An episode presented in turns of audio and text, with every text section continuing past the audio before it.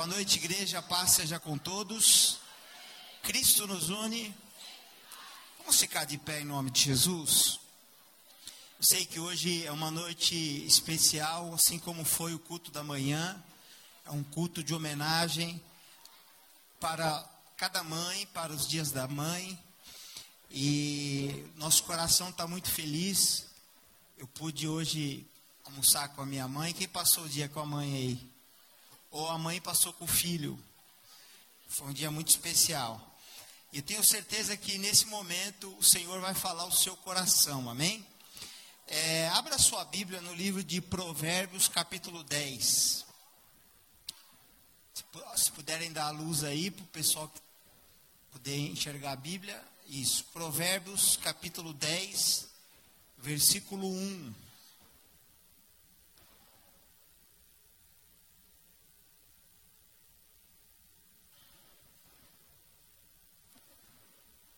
Provérbios 10, versículo 1. Provérbios é depois de Salmos. Diz assim: O filho sábio alegra a seu pai, mas o filho louco é a tristeza de sua mãe. Vamos, repita comigo. O filho sábio alegra o seu pai mas o filho louco é a tristeza da mãe. Oremos ao Senhor. Pai amado, no nome de Jesus, nós pedimos a Ti a Tua doce voz, a Tua presença aos nossos corações. Fala ao nosso coração, à nossa vida, com cada mãe, com cada filho, com cada pai, cada marido, em nome de Jesus, porque sem Ti nós nada somos e nada podemos fazer. Amém, Jesus. Podeis assentar no nome de Jesus? O tema da mensagem de hoje é sobre. É, o tema é Lágrimas de uma Mãe. Hoje é um dia muito importante. Eu estive pela manhã em uma igreja e eu pude falar com cada mãe.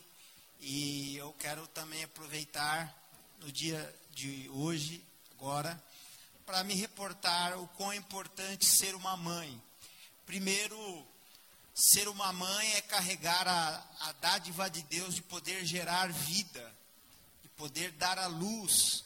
Então, quando é, é, o homem, por mais que ele tenha muitos talentos, por mais que o homem tenha muitos dons e possa ter muitas qualidades, ele não pode gerar a vida e eu falo isso porque lá no Éden, é, a Bíblia fala que tudo era bom.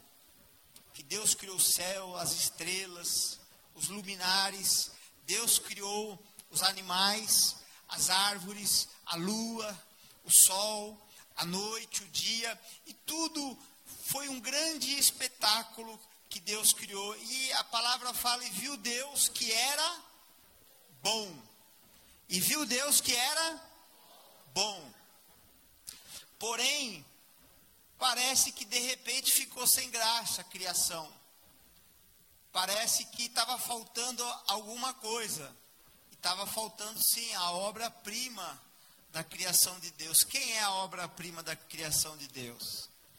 A mulher, estava faltando a mulher. Porque o homem estava só, estava triste. Por isso que homem que anda Homem solteiro, ele anda triste, ele é triste, ele precisa de uma companheira, né? Eu, graças a Deus, Deus me deu a melhor companheira do mundo. Hoje eu agradeci a Deus, falei para ela o quanto ela era importante na minha vida, é, a, minha, a minha amada esposa, e o quanto que eu, eu não vivo sem ela. É, e a gente vê que Satanás, em um casamento, em um relacionamento, ele tenta minar essa relação do marido e da mulher. Então, quando Deus criou a mulher, parece que houve uma mágica, parece que houve uma coisa maravilhosa que aconteceu no Éden.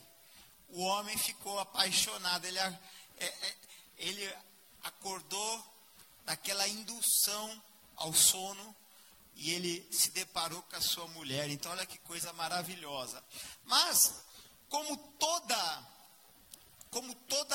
todo casamento existem a tentativa de Satanás para destruir o casamento. Assim no Éden, a, Satanás ele incorporou numa serpente e a serpente foi até Eva e, e enganou Eva e, e, a Eva comeu e induziu o seu marido a comer o fruto proibido. Aquele jardim tinha milhares de espécies de fruto, mas Deus proibiu somente um. E parece que aquilo que é proibido, ele é o mais desejado. Você já parou para perceber? Você fala para uma criança, ó, não mexe nisso aqui, é ali que ela quer mexer. E, e aí houve, entrou uma maldição. E quando Deus foi chamar a responsabilidade do Éden para Adão, ele jogou nas costas de Eva. Foi aí que começou um jogar as costas do outro. Aí, Senhor, foi a mulher que o Senhor me deu.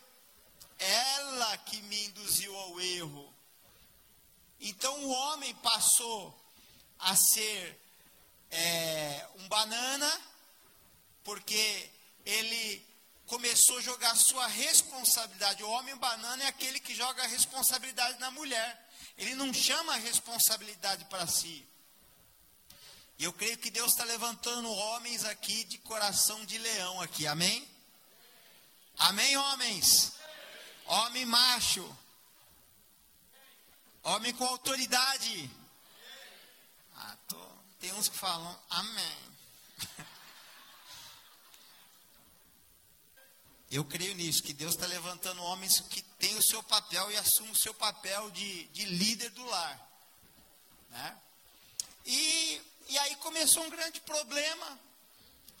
E a primeira lágrima começou no jardim do Éden, porque Eva teve dois filhos. E um filho, ele levou oferta a Deus e Deus o recebeu, que foi Abel. E Caim, ele também levou uma oferta ao Senhor e o Senhor não recebeu. Porque Abel, ele deu oferta antes de nascer, de multiplicar, antes de crescer, antes de produzir o, o campo os seus frutos. E Caim, ele deu oferta, ele esperou ver se ia sobrar para ele dar a Deus. Quem está entendendo o que eu estou falando? E como Deus aceitou de um e não aceitou do outro, Satanás colocou inveja no coração de Caim. E Deus, antes de ele cometer o pecado, vai falar com ele: o, o pecado já está à porta, Caim. Cabe você dominá-lo, não se deixe levar por isso. E aí Caim matou Abel, e aí a gente vê a intromissão de Deus, e Deus pôs um sinal em Caim para que ele não fosse assassinado, assassinado, para que ele não, é, é, não fosse é, destruído ali por causa do seu pecado. E a mãe chorou. Então, já no Éden a gente vê lágrimas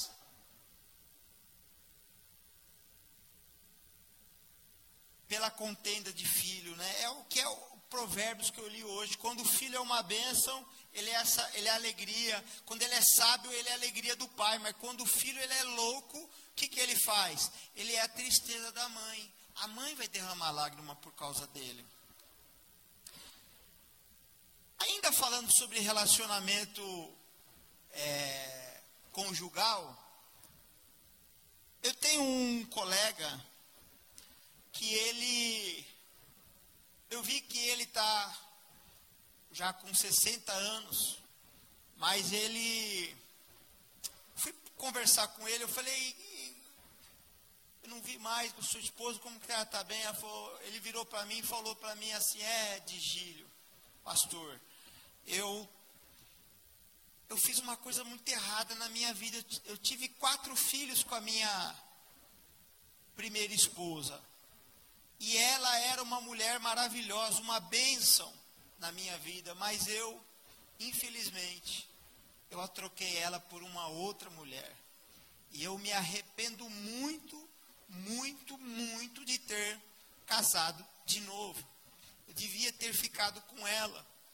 Hoje ele tem um filho pequeno, que ele dá vida por esse filho. É uma pessoa inteligente, é uma pessoa que foi se aconselhar para tentar restaurar esse segundo casamento, mas encontrando muita dificuldade na vida dele. Então, veja bem, gente, por que, que o inimigo foi entrar nesse relacionamento? Por que, que o inimigo veio para destruir esse relacionamento? Sabe por quê? O inimigo veio para destruir esse relacionamento porque alguém deu brecha e, e, nós não podemos dar brecha. Amém, irmão? Ah, tem uma, uma, uma, uma música que Rita Lee gravou e ela fala que o amor é inimigo do sexo, é inimigo do prazer. Olha só como o diabo ele tem tentado perverter a humanidade, porque o sexo, quem deu o sexo foi Deus, e para que o seu marido e a sua esposa pudesse usufruir de um momento de prazer, com a sua esposa, com o seu marido. E uma das três causas que tem feito com que casamentos acabem é justamente isso, a falta de sexo no casamento. É necessário e é importante que isso ocorra no casamento. Estou achando muito bonito como Deus está, tá, Dia das Mães, está levando para um, um assunto que é muito importante também.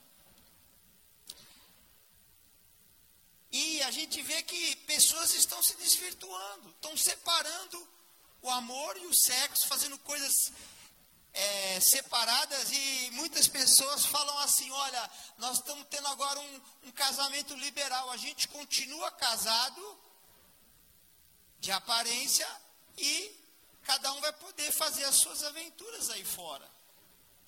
E uma vez uma ovelha da igreja veio me procurar e veio falar para mim, pastor, eu não quero mais nada com meu marido. Eu, eu via que ele estava se esforçando na igreja para mudar. E ela falava assim: não, não, não, não quero mais, eu quero só ver de aparência por causa dos do meus filhos, eu não quero ter mais intimidade com ele. Ele pode sair para fora de casa, fazer o que ele quiser, contando que a gente continue vivendo, vivendo esse casamento fake, né? E eu falei para ela: você vai se arrepender do que você está fazendo. E o que, aconteceu nesse caso? Ela era uma mulher rixosa, uma mulher arrogante, uma mulher soberba. E ela foi, é, é, ele realmente foi buscar fora do casamento. Porque ela deu o aval. É o tal de amor livre. Vamos fazer o que cada um quer fazer.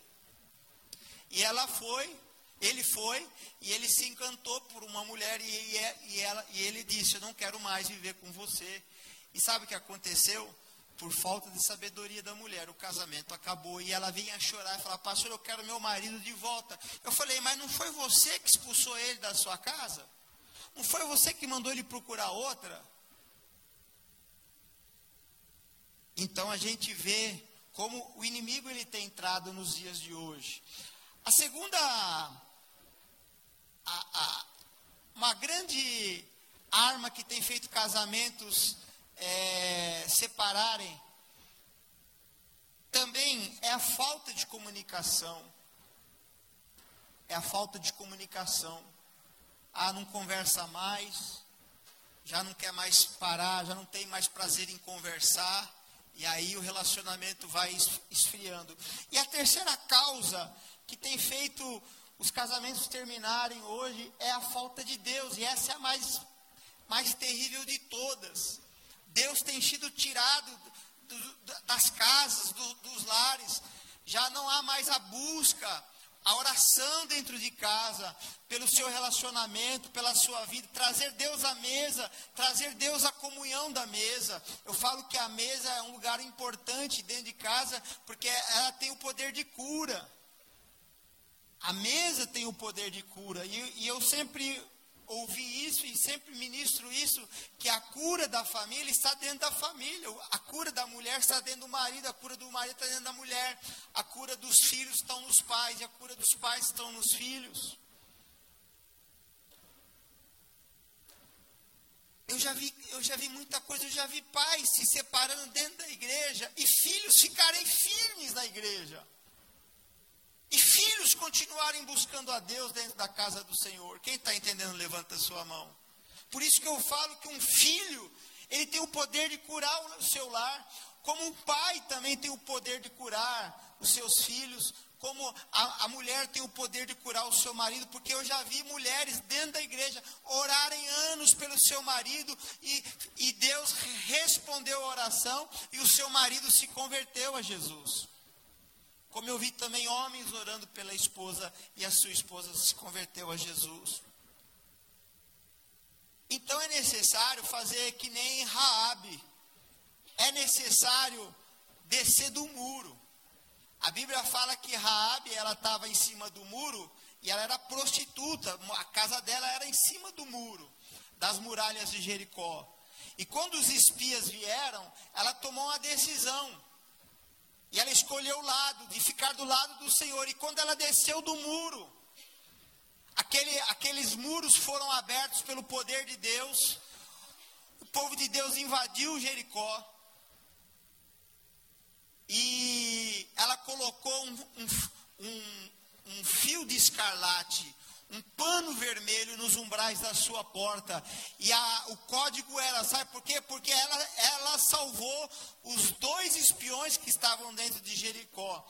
Eles tinham mandado dois espias para entrar em Jericó e descobriram que os dois espias de Deus estavam dentro de Jericó e começaram a caçar eles ali. E ela fez uma decisão. Ela é, abrigou e escondeu eles e fez eles saírem pelos, pelo muro de Jericó, pela sua casa e eles foram libertos. E ela pediu: Olha, eu sei, eu ouço que Deus está chegando aí com o seu povo e eu quero fazer parte do povo de Deus, eu quero ter a minha vida transformada. E ela foi salva porque ela saiu de cima do muro. Quem está entendendo o que eu estou falando?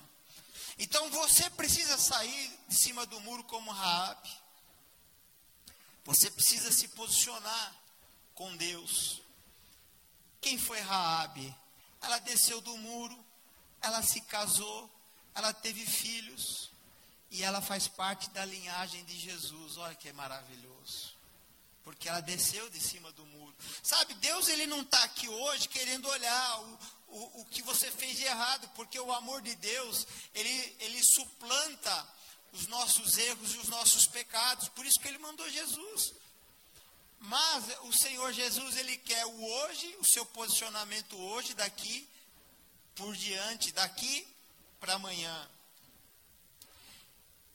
Tem duas mulheres na Bíblia que me chamam muita atenção que elas choraram porque não tinham filhos. Eu falo que elas nasceram com vocação de mãe e elas não tinham filhos e elas brigaram com Deus para ter filhos. Uma foi Sara, mulher de Abraão, e a outra foi Ana, mulher de Eucana. As duas passagens, uma está em Gênesis e a outra em 1 Samuel. Ela desejou e Deus deu a promessa, e não é que Abraão teve o filho com mais de 80 anos de idade. Valeu ou não valeu? Ela também se fala, poxa, mas uma mulher com uma certa idade, ela não pode ter o seu primeiro filho numa idade tão avançada como essa. Irmãos, eu não, eu não quero saber, eu quero saber que se Deus prometeu, é Deus vai cumprir. Eu quero só tomar, Deus ele não é homem para que minta, Deus não é filho do homem para que se arrependa, porventura tendo Deus dito não fará, porventura tendo o Senhor prometido não realizará. Posso ouvir um amém? Depois, e essas duas mulheres choravam. Ana, ela subiu no templo, que ela queria um filho, todo ano ela subia e tinha pela lei da época, a Eucana não tinha filhos com ela, então ele podia ter filho com outra mulher. Então ele tinha uma segunda esposa, uma concubina. Mas a Bíblia fala que Eucana amava ela. E ela era fiel ao Senhor. E um dia ela subiu e ela desgovernou na presença de Deus. E ela ficou é, desnorteada na, na presença de Deus. E o sacerdote ele achou que ela estava embriagada, mas ela estava na verdade com as suas emoções à flor da pele. ela estava desesperada pela sua bênção.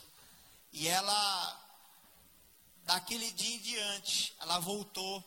Ela tinha feito uma promessa: se o Senhor me dá um filho, eu vou consagrar esse menino para o Senhor, eu vou transformar esse menino num profeta, ele vai ser o seu melhor servo desse tempo de hoje. Era um tempo em que os filhos de Eli estavam se prostituindo. Então ela viu a necessidade do que estava acontecendo ali. E ela fala, ela, ela, então, mesmo ela não sendo mãe, ela sabia o poder que uma educadora tinha. Ela sabia o poder que uma, uma, de influência que uma mãe tem na vida de um filho. Aí você fica falando, ah, ele já é grande, ele já faz o que ele quer. Não, senhora. Você tem um poder de influência, porque na hora que a água chega aqui, ó, no queixo do seu filho, ele vai te procurar. Ele vai falar: a senhora deu o aval para mim. E você, mãe, você tem que ter posicionamento. Você tem o poder de transformar o seu filho naquilo que você quiser.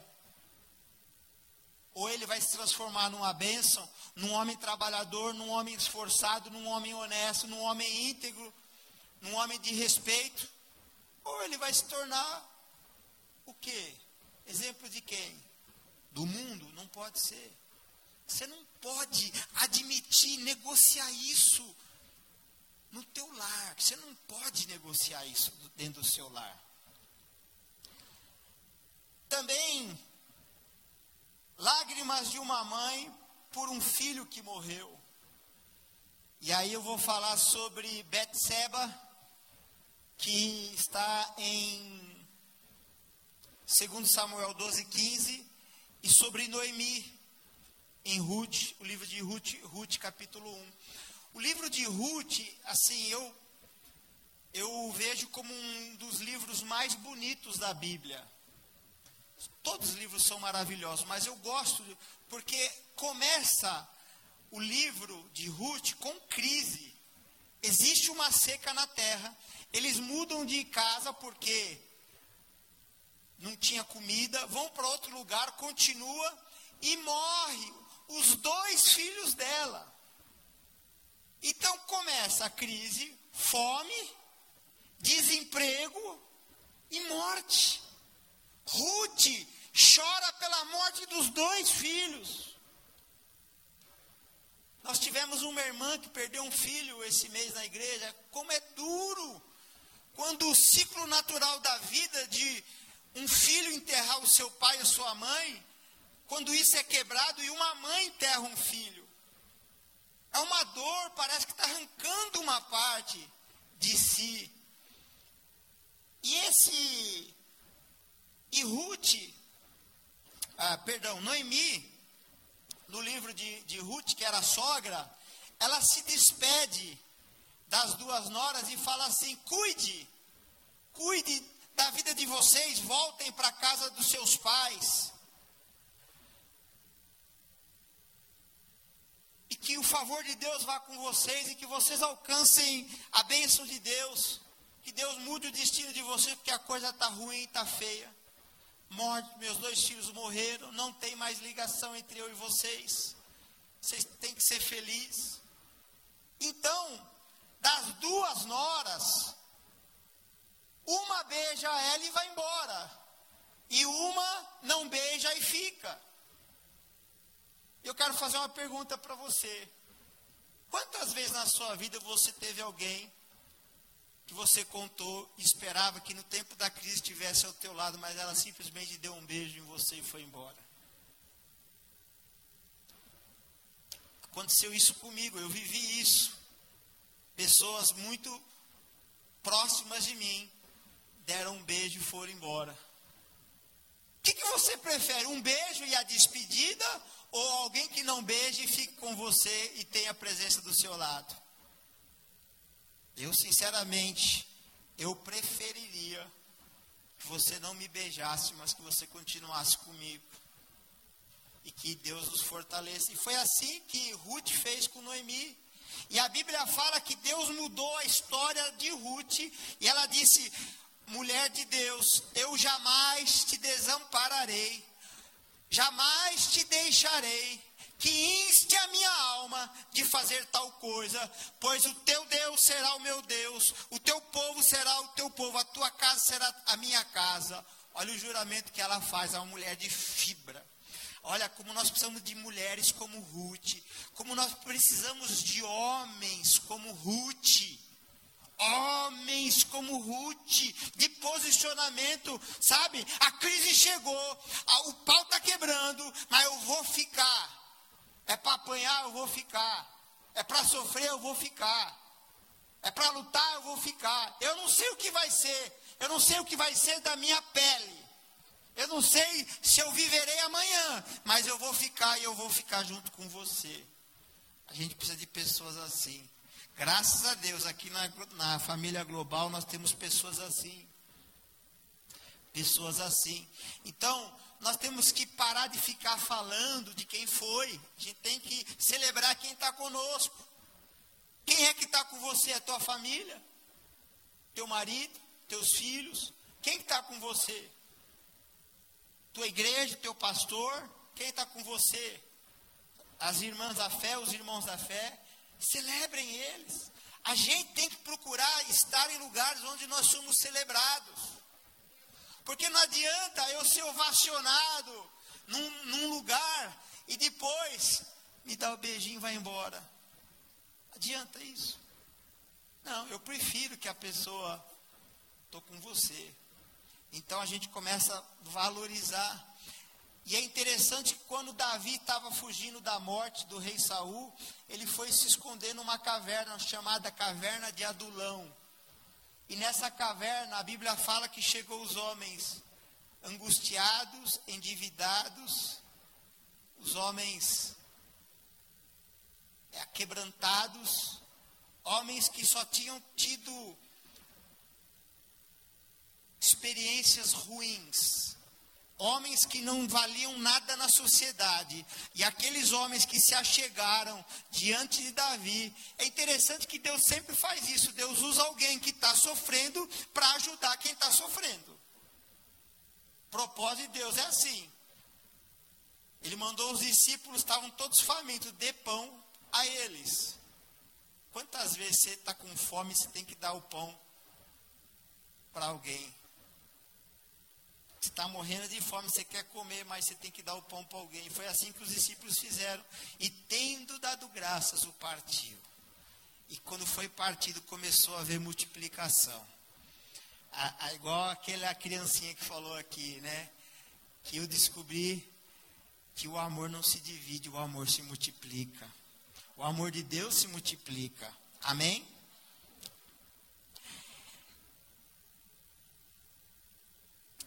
Quantas mães já perderam filhos e como é doloroso. Só que diante dessa perda, você também conhece um pouquinho do amor de Deus. Por que você conhece um pouquinho do amor de Deus?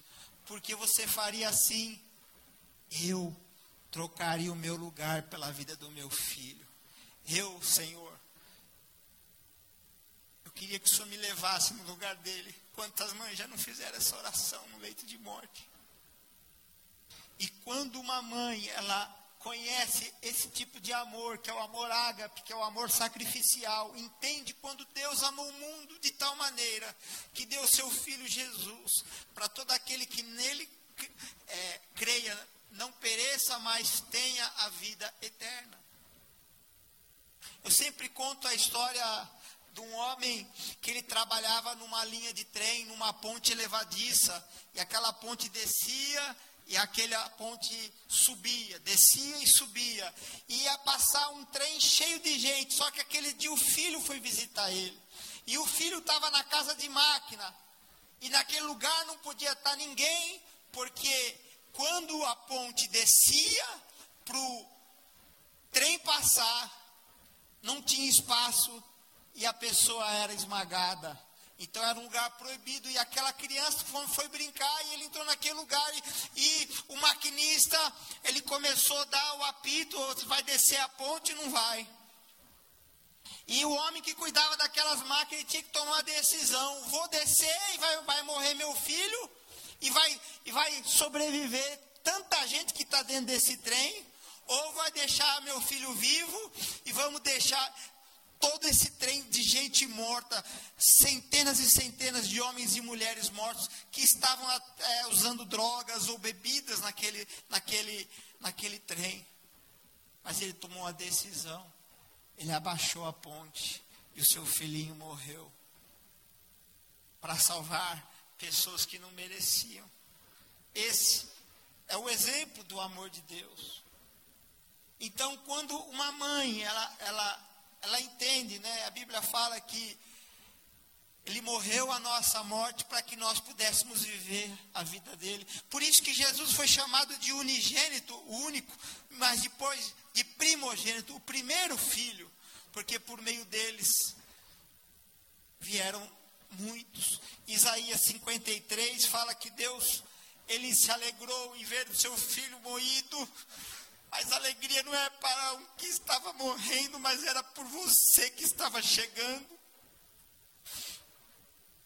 É porque por meio da morte do seu filho, nasceria a viva esperança de qualquer lar que tenha um filho que esteja nas drogas, um marido que esteja na bebida, ou qualquer outro lar que talvez esteja em adultério, haveria sim a possibilidade de conserto e a possibilidade de salvação, a possibilidade de justificação, pegar um homem pecador e destruído e justificá-lo, redimi-lo de todo pecado. Lágrimas. Existem também lágrimas por contenda. Já falei sobre Eva e Rebeca. Rebeca teve dois filhos, Esaú e Jacó, e os dois brigaram. Tudo isso por causa da bênção da primogenitura. Mas a Bíblia também fala das lágrimas de uma mãe por um filho que sofre. E essa passagem bíblica é uma das que eu mais é uma das mulheres mais humildes que eu vi na vida. Essa mulher, ela chega até Jesus, ela era cananeia, ela era Ciro-Fenícia, e ela tem a filha terrivelmente endemoniada, doente, enferma, e ela vai buscar a Jesus pela sua filha, e Jesus fala assim: Eu vou dar, vou tirar o pão na mesa dos filhos e eu vou dar para os cachorrinhos. Jesus provocou ela, falou para ela assim: Eu não posso parar de atender os da casa de Israel para atender você que é de fora. Jesus chamou ela de cachorrinha. Mas Jesus não estava sendo malicioso, não estava sendo, não estava é, sendo contendedor. Jesus estava provocando a sua fé, porque Jesus conhecia o seu coração. E ela fala assim: Senhor, mas os cachorrinhos também comem das migalhas que caem da sua mesa. Nessa noite, Senhor, eu posso não levar um pedaço de pão, mas me dá uma migalha. Me dá uma migalha, Senhor. Tem misericórdia de mim. E aí Jesus enaltece a sua fé e, e é, lá é liberada com a sua bênção, amém? Porque através da sua humildade, eu vejo que às vezes você pode não ter fé, mas a tua humildade, ela abre portas, ela te conecta com pessoas, ela abre as portas do céu, a sua humildade. Em outra ocasião, Jesus fala, seja feito segundo a, fé, a sua fé. E ele fala, eu não tenho fé, Senhor. Ajuda na minha pequenez da minha fé. E a fé, quando Jesus fala que se nós tivermos uma fé do tamanho da mostarda, nós removeremos as montanhas, o que, que a Bíblia está dizendo? Que a fé é como uma semente de mostarda ela é a menor das hortaliças, mas quando ela é plantada, ela cresce, ela desponta. Ou seja, Jesus não está falando que aquela, você tem que ser a fé do tamanho daquela grão de mostarda pequenininha. Não, Jesus está falando o seguinte: você tem que entender que a tua fé precisa crescer. A tua fé precisa esticar, você, você precisa fazer com que a situação de nada se transforme numa situação de tudo. Essa situação de desesperança se torne uma situação de controle, controle emocional, confiança, esperança, de amor. Porque o amor não é simplesmente um sentimento, como a nossa colega Rita Lee disse. O amor é uma decisão. Amar é uma decisão. Assim como perdoar também é uma decisão. E Maria? O que eu poderia falar de uma mãe como a de a Maria? Que as lágrimas delas, dela foi derramada. E eu comecei a mensagem falando do Éden que Eva foi enganada, mas a Trindade Santa, Deus Pai, Espírito Santo e Jesus, eles queriam acabar com essa maldição que foi lançada sobre a mulher por causa do pecado. Então, ele queria empoderar a mulher novamente. E o que, que o Pai, o Filho e o Espírito Santo fez? Eu estava contando as histórias dos homens Satanás vinha entrando, né? Ele entrou no Éden, contaminou o Éden, entrou na vida de Caim e Abel. Lameque teve duas mulheres, foi aí que começou Dutério. E aí começou. Aí Satanás ele foi entrando, de geração em geração ele foi aprontando. Mas aí Jesus precisava. Ó, ó, Satanás entrou no Éden de forma ilegal, incorporado numa serpente. Mas Jesus precisava também entrar no mundo de forma legal. E ele escolhe quem? Uma mulher. E o anjo fala para a mulher: o que, que ele fala? Bem-aventurada é vós entre as mulheres, bendito é o fruto do teu ventre. Ele diz: você, você receberá as boas novas para o mundo. E ela pergunta assim, Maria: e como que isso acontecerá? E o Senhor diz: descerá sobre ti o Espírito Santo e o poder do Altíssimo te revestirá. O poder do Altíssimo te revestirá. Olha, olha como, como Jesus, ele responde como acontecerá essas coisas. Sabe quando eu, eu falava no carro é, ontem para algumas pessoas, eu, não, falava hoje de manhã. Fala assim: eu tenho tantas promessas de Deus que eu carrego na minha vida que Deus prometeu. Eu tenho tanta vontade.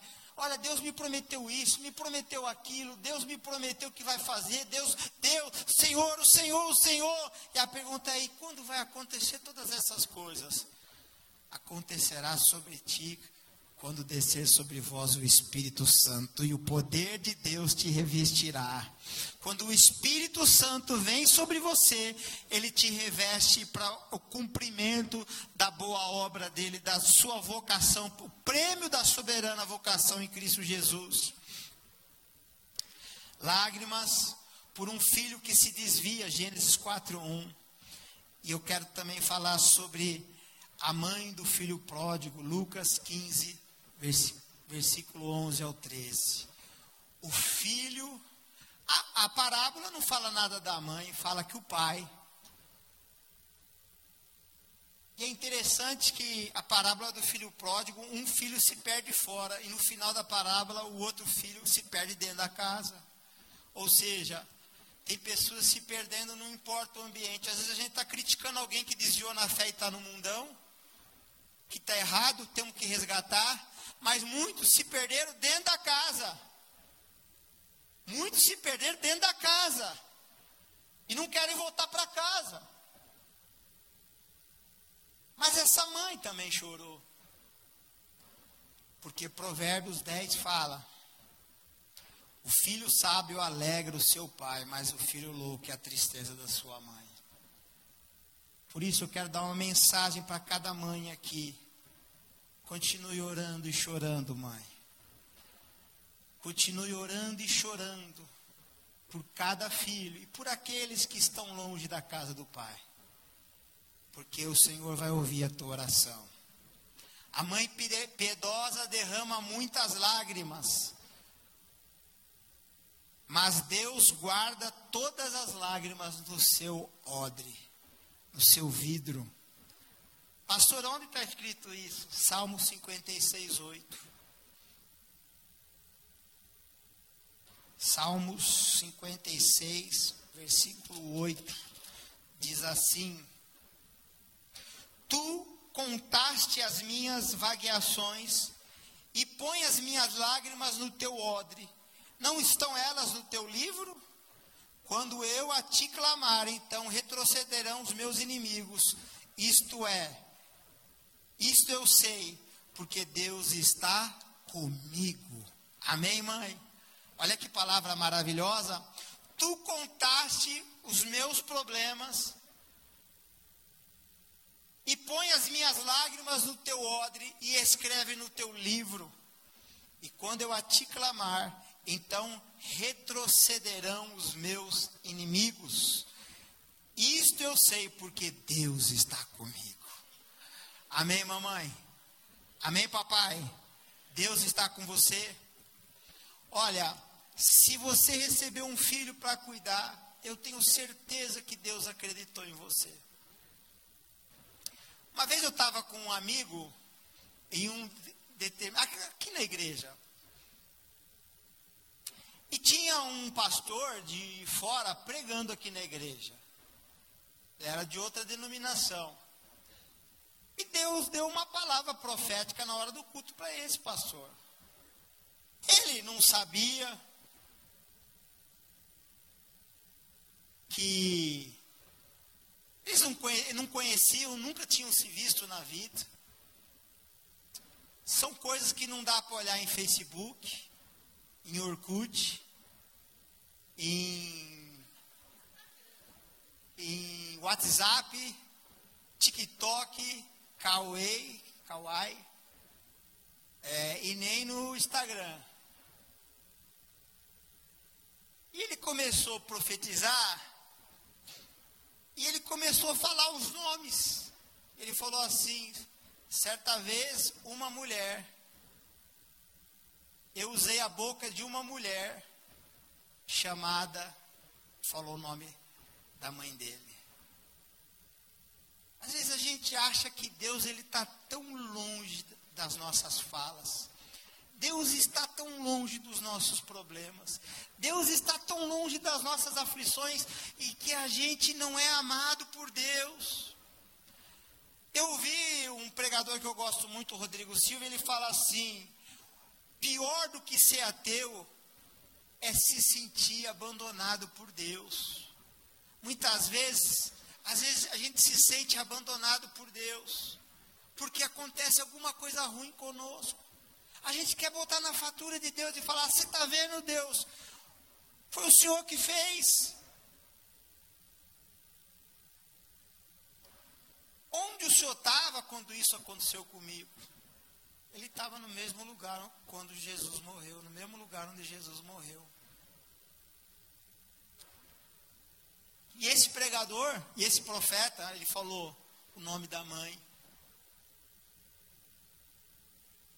E aí ele teve a falou o nome dos filhos, você colocou o nome do seu filho para homenagear um dos meus evangelhos, falou o nome do evangelho, evangelho de Lucas. Trouxe uma palavra, e aí a gente vê que aquele Deus que não consegue ser compreendido no universo, em que os cientistas buscam, clamam respostas, e mandam é, é, é, telescópio, manda câmeras de altíssimas resoluções no espaço, o, o Beagle e outros mais. E eles estão trazendo imagens do universo longe da Terra mais de 200 milhões de anos. Luz. E aí descobrem que não está informação, que não está se expandindo, mas diz que está tudo prontinho. Não estão as galáxias colidindo. A ciência descomprovando o Big Bang. Alarmando ainda mais, a, a, a, deixando ainda mais, e agora, já que o criacionismo, é, a teoria do criacionismo, os cientistas não querem levar a sério, e também depois de mais de 130 anos descobriram que a teoria do evolucionismo fracassou, nunca se comprovou nada. Agora está se criando uma nova, 25 anos para cá, uma nova teoria, o designer inteligente. E o que, que é essa teoria do design inteligente? tudo tem uma inteligência por trás de um código que já existe. Quem criou o código Morse? O, o senhor Morse. Quem criou o ESC? Quem criou os códigos? Os padrões? Sempre teve um criador. Quem criou um relógio? O relojoeiro. Então eles descobriram na, teoria, na, teo, na teoria do design inteligente é que tem algo que projetou aquilo que foi o Senhor. Não o Senhor, foi o, a cabeça inteligente daquilo, porque o mundo é muito perfeito. Então, esse Deus tão grande, que Ele está agora 200 milhões de anos-luz, e Ele criou tudo isso para a sua glória, e os céus proclamam a glória de Deus, e o firmamento anunciam as obras das suas mãos, o seu poder, como diz a palavra do Senhor. E como diz o livro de Salmos, que Deus deixou, entregou tudo pronto. Será que Deus não vai saber o nome do meu pai, da minha mãe, do meu filho? Deus não vai saber da minha aflição? Deus não vai saber o que eu estou passando? Eu tenho certeza que vai. Amém? Você crê nisso? Então aproveita e farra e faça o Salmo 55, 8, 9. Quer chorar? Chore. Mas cada lágrima Deus está colhendo e anotando no seu livro, e você vai poder dizer: Senhor, eu sei que tu estás comigo, porque os meus inimigos estão retrocedendo. Amém? Isto eu sei que Deus está comigo. Que declaração de fé é essa? Você crê nessa palavra? Tua fé aumentou um pouquinho? Você entrou com a fé pequenininha do tamanho de um grão de mostarda, não dava nem para enxergar, mas eu tenho certeza que agora a hortaliça esticou. Amém ou não amém?